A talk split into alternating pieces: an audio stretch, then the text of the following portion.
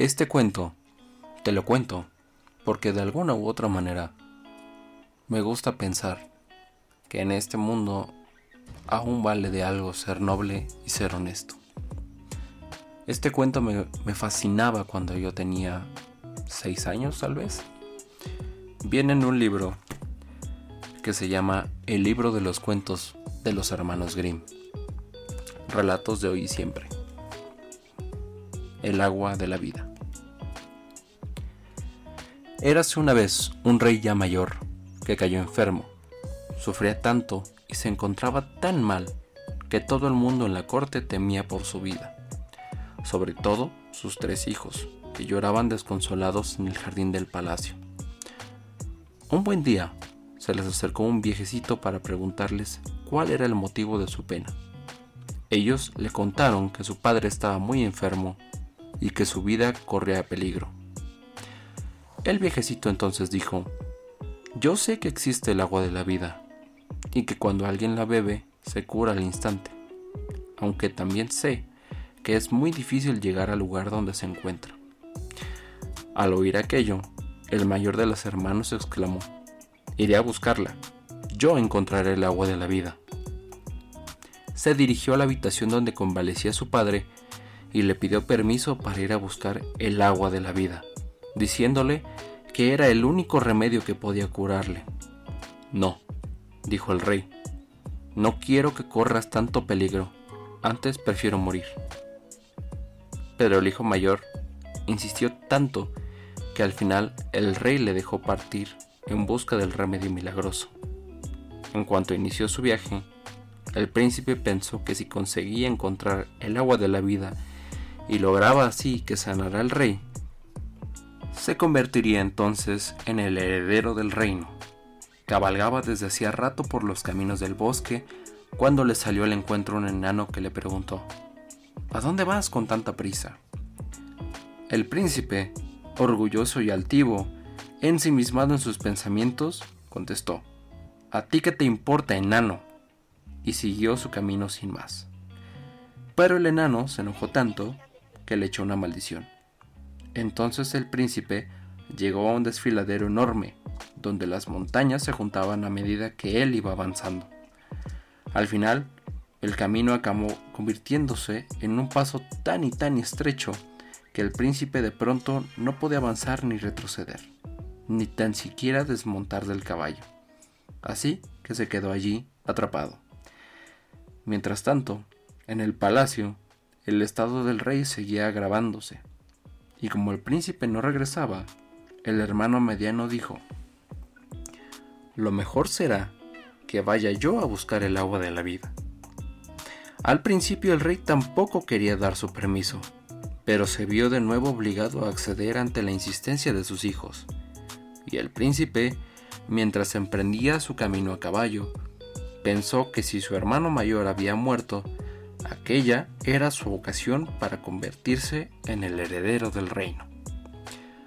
Al cabo de un rato, en medio del camino, le salió al paso el mismo enano con el que se había topado su hermano y le preguntó, ¿A dónde vas con tanta prisa? A lo que el príncipe contestó, ¿A ti qué te importa, pequeñajo? Al igual que le había sucedido a su hermano, fue maldecido por el enano y acabó metido en un desfiladero del que no se podía salir. Por si no lo sabéis, esto es lo que acostumbra sucederles a los que se comportan de manera orgullosa y descortés. Al ver que su hermano mediano no regresaba, el príncipe más joven decidió partir también tras el agua de la vida, y el rey tuvo que acceder por tercera vez. El enano apareció de nuevo en medio del camino y volvió a preguntar, ¿A dónde vas con tanta prisa? Y el joven príncipe respondió, Voy en busca del agua de la vida, porque mi padre está a punto de morir. ¿Sabes dónde puedes encontrarla? preguntó el enano. La verdad es que no, contestó el príncipe con tristeza. Pues te lo voy a decir, ya que has sido amable conmigo. Mana de una fuente que está en un palacio encantado. Te daré una varita de hierro y dos mendrugos de pan para que puedas llegar allí. Si golpeas tres veces con la varita las puertas de hierro del palacio, éstas se abrirán de par en par. Dentro verás a dos leones echados en el suelo, que al verte se enfurecerán y abrirán sus fauces. Debes tirarles los mendrugos de pan para tranquilizarles. A partir de ese momento deberás apresurarte. Has de llenar un recipiente con agua de la vida antes de que den las doce, porque a esa hora se cerrarán las puertas, y si sigues dentro, quedarás prisionero en aquel lugar para siempre. Después de darle las gracias y de tomar la varita y el pan, el príncipe se dirigió al palacio, donde se fue cumpliendo lo que había explicado el enano. Las puertas se abrieron de par en par a la tercera llamada, y los leones se tranquilizaron al darles el pan. Entonces entró en una gran sala y encontró a varios príncipes hechizados, quietos como estatuas. Les quitó los anillos y también tomó una espada y un pan que encontró por allí. Después pasó por una habitación donde había una muchacha muy hermosa que nada más verle le besó y le agradeció que le hubiera salvado. Y que le dijo que le encontraría y que le entregaría su reino si, pasado un año, iba a buscarla y se casaba con ella. Además le explicó dónde se encontraba la fuente del agua de la vida, aconsejándole que se diera prisa y llenara un vaso de agua antes de las doce. El príncipe siguió recorriendo el castillo y llegó a una habitación donde había una cama preparada, y como se sentía cansado, quiso reposar en ella un rato. Se echó sobre la cama y se durmió, y al oír sonar las doce menos cuarto, se levantó de un salto corrió hacia la fuente presa del pánico. Agarró un vaso que vio al lado, lo llenó y salió corriendo. Acababa de salir por la puerta cuando dieron las dos en punto, y la puerta se cerró con tanta fuerza que le arrancó un pedazo de pantalón. Satisfecho por haber conseguido el agua de la vida, emprendió el camino de vuelta hacia el palacio de su padre. Al pasar por donde estaba el enano, este vio que llevaba la espada y el pan y exclamó Eres hombre de suerte. Con esa espada que llevas podrás vencer a todos los ejércitos y ese pan no se acabará nunca. El príncipe andaba sumido en sus pensamientos. Le apenaba llegar a su casa sin sus dos hermanos, así que le preguntó al enano, ¿Tú sabes dónde están mis hermanos? Salieron también a buscar el agua de la vida y todavía no han regresado.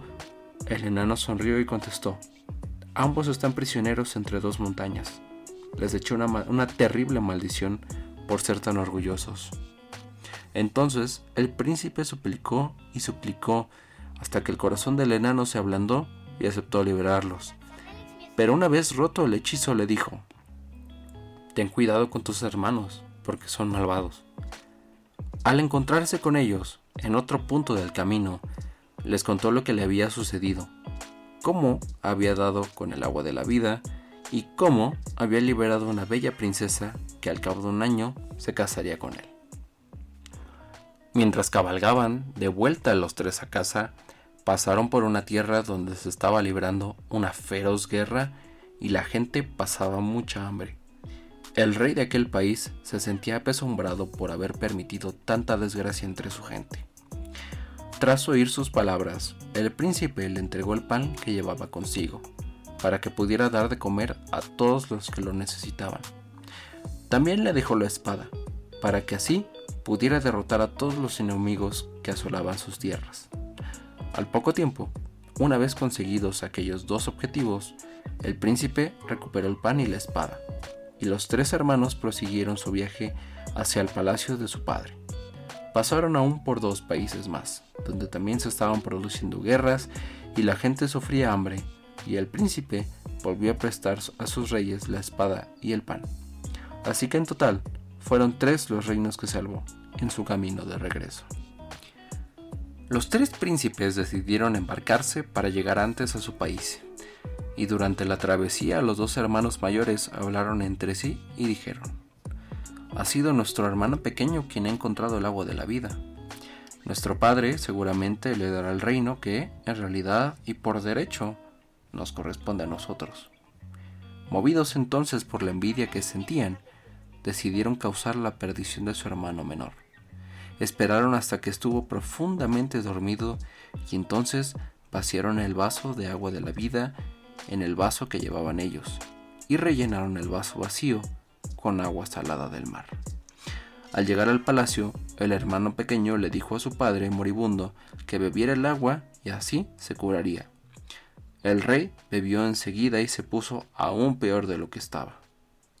Al oír sus gemidos, los dos hermanos mayores entraron en la estancia y acusaron al pequeño de querer envenenar al rey. A continuación, contaron a su padre que habían sido ellos quienes habían encontrado el agua de la vida. Él pidió probarla y se la dieron, y tras bebérsela sintió que volvía a estar tan sano y tan fuerte como cuando era joven. Después, una vez lejos de la presencia del rey, los dos hermanos se burlaron del hermano pequeño, diciéndole, Mira al descubridor del agua de la vida. Tú has hecho el trabajo y has corrido el riesgo, pero nosotros nos llevaremos la recompensa. Te robamos el agua mientras dormías y dentro de un año será uno de nosotros quien vaya a buscar a la hermosa princesa para casarse con ella. Pero no te atrevas a contárselo a nuestro padre. Si lo haces, morirás. El rey, por su parte, se sentía furioso con su hijo pequeño porque pensaba que había tratado de asesinarle reunió a la corte en secreto y le condenó a morir de un tiro. Y sucedió que un día el príncipe salió a cazar a caballo en compañía del cazador real. Cuando estaban ya en pleno bosque, el príncipe se dio cuenta de que el cazador estaba triste. Así que le preguntó, ¿Qué te sucede, cazador? Pareces preocupado. A lo cual respondió él, Me han prohibido decírtelo, príncipe. Por fin, ante la insistencia del príncipe, el cazador acabó exclamando.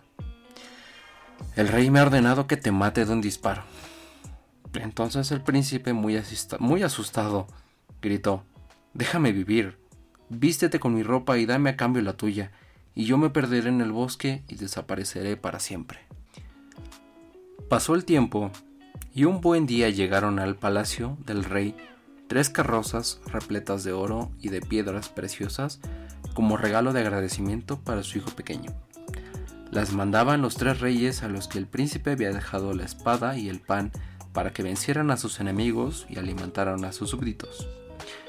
El rey, al ver aquello, se sintió conmovido y comprendió de pronto que su hijo no hubiera sido capaz de quererle ningún mal. Ojalá viviera el pobre.